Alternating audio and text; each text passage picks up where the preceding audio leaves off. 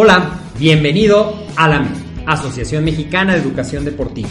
Soy el doctor David Lezama, presidente de AMED, y es para mí un gusto darte la bienvenida a estos podcasts. Este programa está diseñado para compartir contigo conocimientos de los temas que nos apasionan a todos los que amamos el físico-constructivismo y el fitness y queremos mantener un estilo de vida saludable. Hablaremos entonces de entrenamiento, de nutrición, de suplementación, de farmacología y de un tema que cada vez toma más importancia, el marketing deportivo digital. Tendremos como invitados una gran variedad de opiniones y profesiones, entrenadores, nutriólogos, profesores de AMED, químicos farmacobiólogos, médicos, preparadores físicos y desde luego deportistas. Sus historias, consejos y testimonios te ayudarán a aumentar tus conocimientos y desde luego también tu número de entrenos de clientes, haciendo más exitosa y profesional tu profesión de entrenamiento deportivo. También aprenderás técnicas más eficaces del marketing que te ayudarán a monetizar esta profesión. Si quieres saber más de nosotros, visítanos en la casa virtual de la familia Med, www.amedweb.com.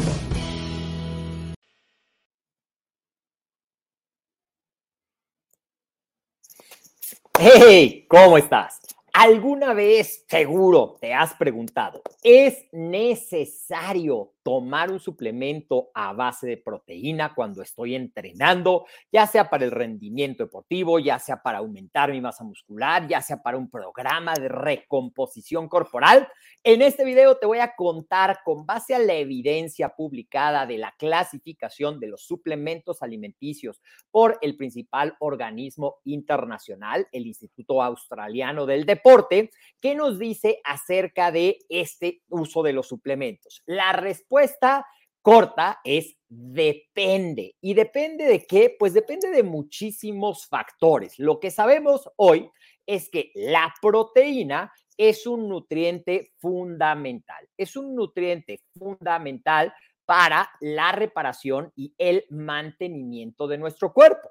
La proteína constituye aproximadamente del 15 al 20% del total de nuestra masa muscular y casi la mitad de la proteína de nuestro cuerpo está, sí, adivinaste, en el tejido muscular. Pero la proteína también es un importante bloque o materia prima constructora de otros tejidos como el hueso, el cartílago, la piel, la sangre y también se utilizan los aminoácidos, que son los eh, componentes de las proteínas, para construir moléculas funcionales y muy importantes en nuestro cuerpo, como enzimas, como hormonas. Cada combinación de aminoácidos, los aminoácidos son los pequeños bloques que forman la proteína, la secuencia y cómo están ordenados es justamente lo que da a cada proteína las características. Eh, siempre ha habido un debate en la nutrición deportiva en que sí se debe de tomar proteína, no se debe de tomar proteína, que si es suficiente a través de la alimentación, que si necesitamos eh, a fuerza tomar un suplemento. Y bueno, la verdad es que depende, porque tú podrías tener todos tus elementos satisfechos de proteína con la comida real, es decir, con la comida, con los elementos que contienen proteína, que la más común es la proteína animal o la de mejor calidad, pero también existe hoy una gran variedad de proteínas de origen vegetal que están haciéndose presente en la nutrición deportiva y que también te pueden ayudar. Sin embargo, lo cierto es que cuando tú eres un atleta y aparte estudias y aparte trabajas, es difícil a veces tener el tiempo o tener la capacidad de transportar tus alimentos para que tengas cubierto el requisito de proteína a lo largo del día. En lo que no hay debate, lo que sí está perfectamente demostrado es que nosotros necesitamos mantener la proteína constante o los requerimientos que el cuerpo necesita de acuerdo al objetivo para que se dé adecuadamente la reparación y en su caso el crecimiento muscular que básicamente se va a dar por un aumento en la síntesis de proteína a nivel muscular. Y aunque hay muchísimos criterios dependiendo del deporte, dependiendo del tipo de eh, metabolismo, en deportes de resistencia, en los cuales no es necesario mucha masa muscular, pues puede convertirse en una desventaja, por ejemplo, para un corredor de maratón, hay por ahí, de acuerdo al Instituto Australiano del Deporte, la característica de que entre 1.2 y 1.6 gramos de proteína por kilogramo de, perdón, gramos de proteína, sí, por kilogramo de masa corporal son suficientes. Pero también existe el criterio de que cuando estamos buscando ya sea aumentar nuestra masa muscular o también en proyectos de recomposición corporal que incluyen pérdida de peso y buscamos a través de la combinación de la nutrición y el entrenamiento de fuerza en ese proceso de recomposición ir aumentando la masa muscular, existe también la recomendación por parte del Instituto Australiano del Deporte mantener estos rangos de proteína en el límite alto que va entre 1.6 y 2.4 gramos de proteína por kilogramo de peso corporal. De esta manera, se aseguramos que el desgaste provocado a nivel muscular durante el entrenamiento pueda tener la materia prima, o sea, los aminoácidos que nuestro cuerpo va a necesitar para la recuperación. Dicho de otra forma, durante el entrenamiento hay un catabolismo, hay un desgaste de nuestros músculos. Durante el descanso es cuando se da esta parte de la recuperación y la construcción. Y aunque hablas seguramente de las ventanas de proteína, lo cierto es que a lo largo de todo el día se debe de mantener este aporte de aminoácidos.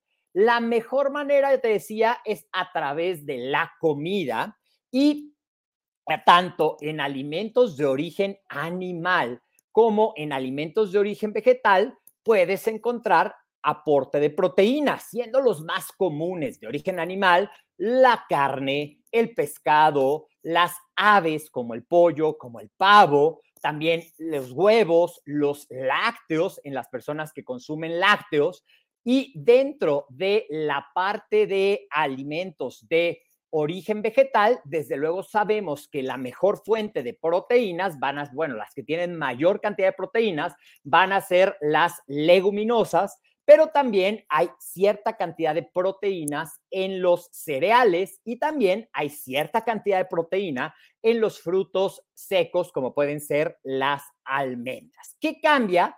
que las proteínas de origen animal tienen un perfil de aminoácidos más cercano a lo que los humanos necesitamos, por eso se llaman proteínas completas, porque dentro de los aminoácidos existen unos aminoácidos que se llaman aminoácidos esenciales y que estos aminoácidos esenciales los tenemos que ingerir directamente de la alimentación.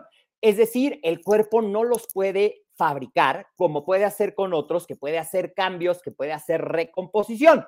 Por eso es que decimos que la mejor fuente de proteína asimilable y de valor biológico para el cuerpo es la proteína animal.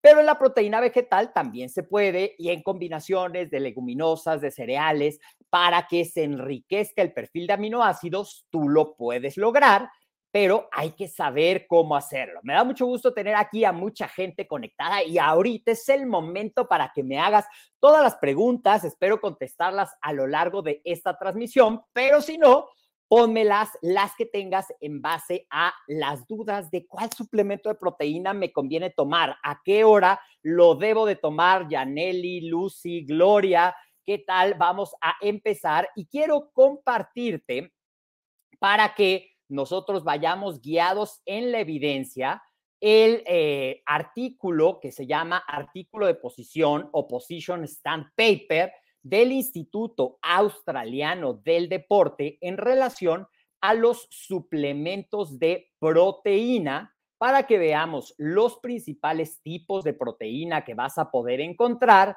y también para ver las características y que esto te ayude a poder tomar la mejor de las decisiones. Voy a agregarlo directamente a la transmisión para que vayamos revisándolo juntos. Ok, aquí lo tenemos y Recuerda, si me estás viendo en Facebook o en YouTube, ya sabes que somos AMED. Dale me gusta, pon un comentario para que los algoritmos ayuden a que esta publicación llegue a más personas. Pues el día de hoy te estoy compartiendo información que te sirve a ti que eres deportista, a ti que eres entrenador, a ti que estás pensando si necesitas un suplemento de proteína.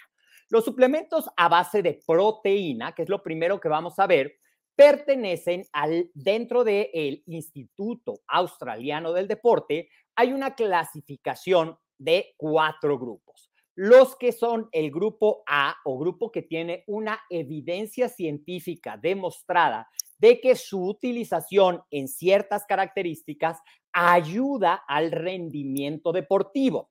Está el grupo B, que se ha demostrado que tienen cierto beneficio, pero falta más evidencia para poderlo afirmar categóricamente.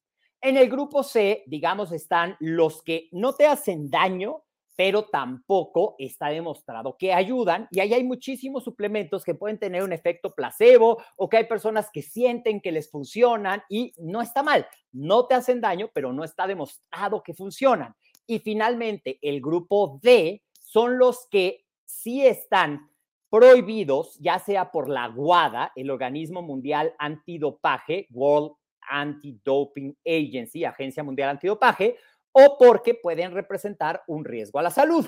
Entonces, el punto número uno que quiero comentarte es que los suplementos a base de proteína o las combinaciones de proteínas con carbohidratos y grasas están dentro del grupo A o del grupo 1 de suplementos. Está demostrado que su uso sí puede ayudar al rendimiento deportivo, simplemente por la razón de que es nutrición pura, nutrición concentrada y que te ayuda a lograr algo que es muy fácil tener un déficit, la cantidad de proteína que un deportista necesita para facilitar ese proceso de reparación y reconstrucción de nuestro tejido muscular.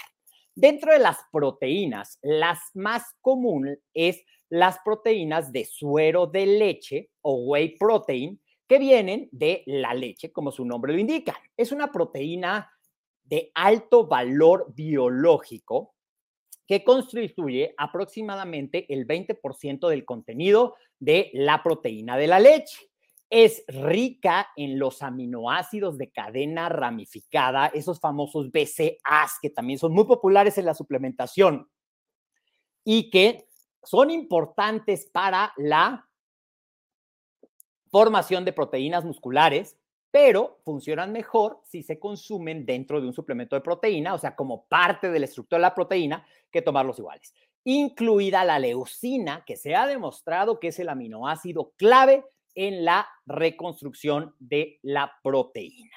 ¿Ok? Luego, la práctica dice que hay diferentes fórmulas, ¿ok? Y en promedio, la mayoría de las marcas comerciales te dan entre 21 y 27 gramos de proteína por servicio. Hay una pequeña cantidad de lactosa, sobre todo en el Whey Protein Concentrate o concentrado de proteína de suero de leche, que es la más barata dentro de las proteínas de suero de leche, pero que conserva un poquito de lactosa. ¿Es mala la lactosa? No, la verdad es que es un azúcar, le da un sabor mucho más rico, el típico sabor a leche, y solamente a las personas que son sensibles a la lactosa les puede causar los problemas gastrointestinales que seguramente ya has escuchado, diarrea, flatulencias, inflamación intestinal, inflamación estomacal. Pero es la más popular y dentro de las proteínas de suero de leche es la más barata, concentrado de suero de leche o WPC, Whey Protein Concentrate.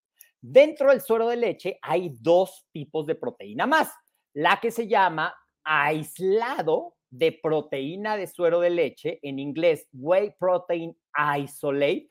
De ahí viene el nombre de proteína isolatada, que realmente no existe. El nombre correcto en español es aislado de proteína de suero de leche. Tiene un costo más alto porque necesita un proceso adicional de eliminar la lactosa y esto aumenta el contenido de proteína. Si el concentrado tiene el 80%, el aislado generalmente tiene el 90% de proteína en su contenido y mínimas cantidades de carbohidratos y grasa.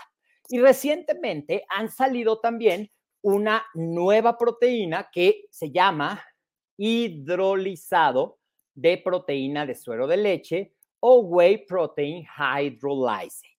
Esta es la más cara. ¿Por qué? Porque necesita un proceso adicional.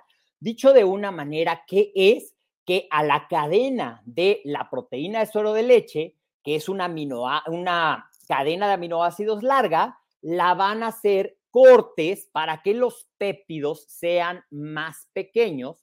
También seguramente si la has probado, te la venden como una proteína pre digerida y que va a ser de una absorción más rápida.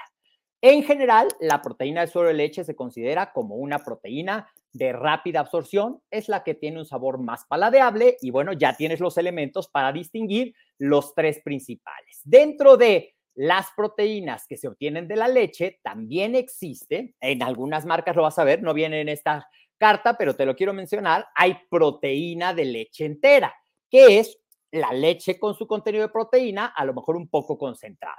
Pero ya en forma de proteína, la otra más común que se deriva de la leche es la caseína.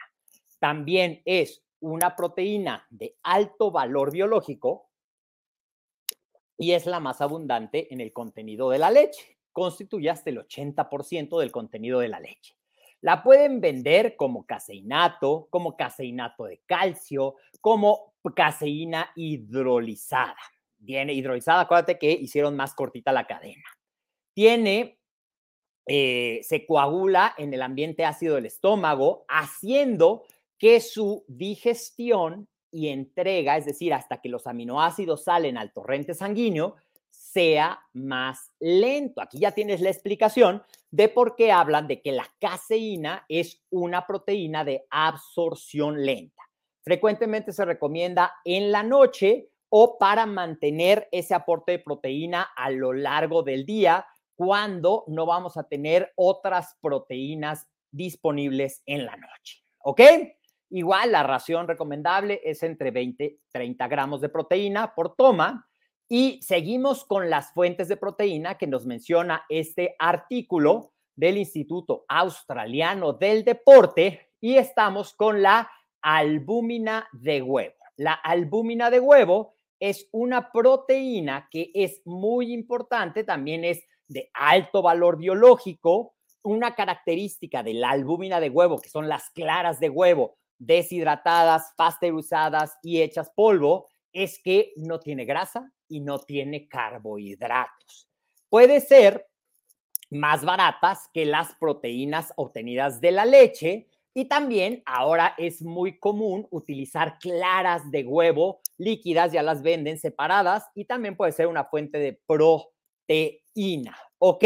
Las puedes hacer de esta forma, son muy prácticas y el problema es que esta proteína puede causar muchos gases y mucha inflamación y sin saborizante adecuado, pues no es muy agradable. Luego pasamos a las proteínas de origen vegetal.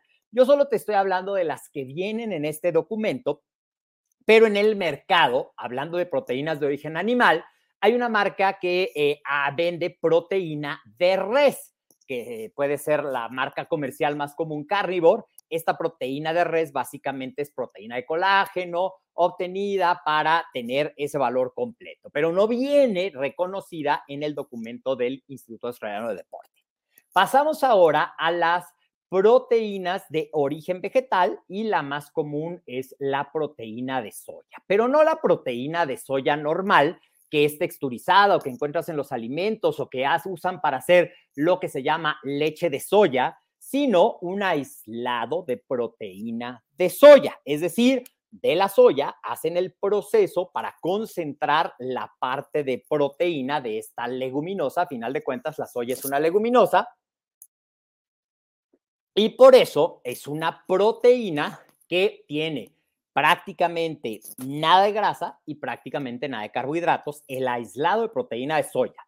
Tiene un alto valor biológico, es de rápida digestión y absorción, es más barata en general que la proteína de suero de leche y si tú revisas la gran mayoría de las barras de proteína disponibles en el mercado, pues es la que les añaden justamente por este costo y por la textura que le da.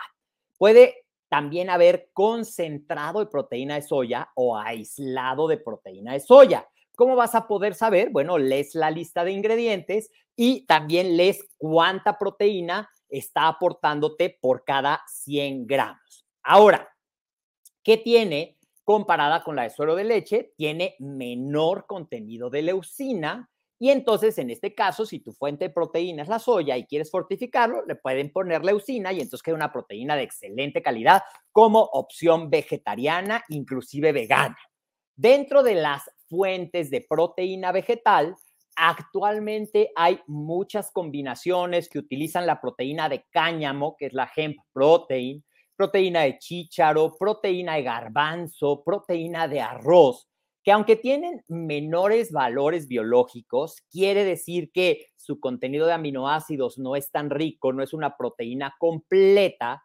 Generalmente hacen mezclas de estas, es raro encontrarlas como separadas porque la mezcla enriquece el valor biológico y también las puedes encontrar fortificadas con leucina o con otros aminoácidos para aumentar el tamaño de la porción. Así es que en el Instituto Australiano estas son las características principales de los suplementos a base de proteína. Si tienes alguna pregunta en particular, me la puedes poner aquí. Estamos en vivo. Gracias a toda la gente que se está conectando y también dentro de esta categoría de suplementos nutritivos que tienen proteína, existen combinaciones que tienen proteína, que tienen carbohidratos y que tienen grasa lo que se llama comúnmente MRP, que viene de Meal Replacement Powders, polvos para reemplazo de comida.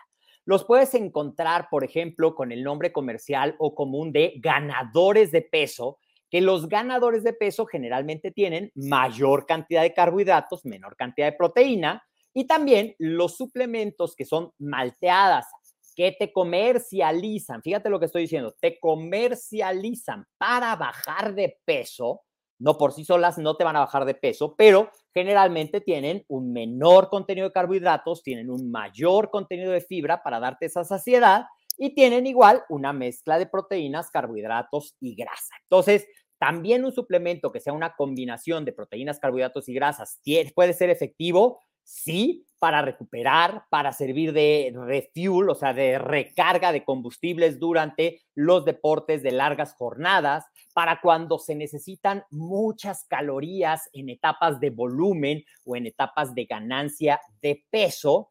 Claro que es importante que aprendamos a leer las etiquetas para que sepamos de ese suplemento, que generalmente son botes más grandes y precios más baratos, pero que te lo dan, si es una proteína para subir de peso, pero si es una combinación, te recomiendo para que tú si decides tomar un suplemento de proteína, sepas hacer la mejor elección en relación a tu objetivo y en relación a tu economía.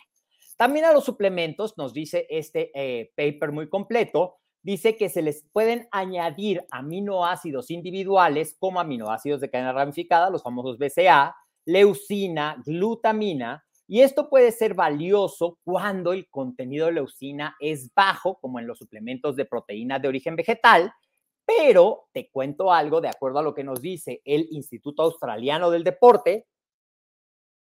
Es innecesario que una proteína de origen animal le añadan leucina porque no va a ser aprovechada por el cuerpo realmente. Y también hay mezclas que contienen otros ingredientes que están dentro del grupo A, como puede ser la creatina, como puede ser la cafeína, como puede ser la betalanina, que también está demostrado que tienen efectos y ya te iré platicando en otras cápsulas de estos. Pero lo que nos dice el Instituto Australiano también es muy interesante. Dice, aunque estos ingredientes pueden haber tenido algún valor en la nutrición deportiva demostrado, los beneficios son específicos a los escenarios y protocolos de uso y nos da esta leyenda. La dosis que contienen los polvos de proteína pueden no ser las adecuadas o las que causen el efecto del nutriente solo, por lo que es preferible que si vas a tomar cafeína o betalanina o creatina, los compres como productos individuales. Y nos hace otra leyenda. Otros ingredientes. Algunos polvos de proteína contienen ingredientes que tienen muy poca evidencia de beneficios, incluido algunos que pueden estar dentro del grupo 4, o sea, del grupo dañados. ¿Y qué nos recomienda? Que en general estos ingredientes con demasiados, estos productos con demasiados ingredientes no son la mejor opción si lo que tú estás buscando es realmente una proteína. Y vamos a terminar esta transmisión. Déjame ver por acá cómo vamos. Si tenemos algunas preguntas en esto, tú ponle me gusta, comparte, recuerda que se va a quedar en, como en, Facebook y en YouTube. ¿Y cuándo recomiendan usarlos? Te decía que depende, que también alguien te va a decir, no, no lo necesitas si obtienes toda tu proteína a través de la comida, lo cual es cierto. Y de hecho, el Instituto Australiano nos dice que una política de primero la comida debe ser aplicable a todos los suplementos, y pero en cuanto a las necesidades de proteína, pues puede ser útil cuando necesitas proteínas de rápida digestión, como después de entrenamientos claves, cuando quieras fortalecer el contenido de tu proteína, de tus snacks o de tus comidas, cuando el tiempo no te da o cuando, a veces cuando son demasiadas calorías en las dietas de volumen,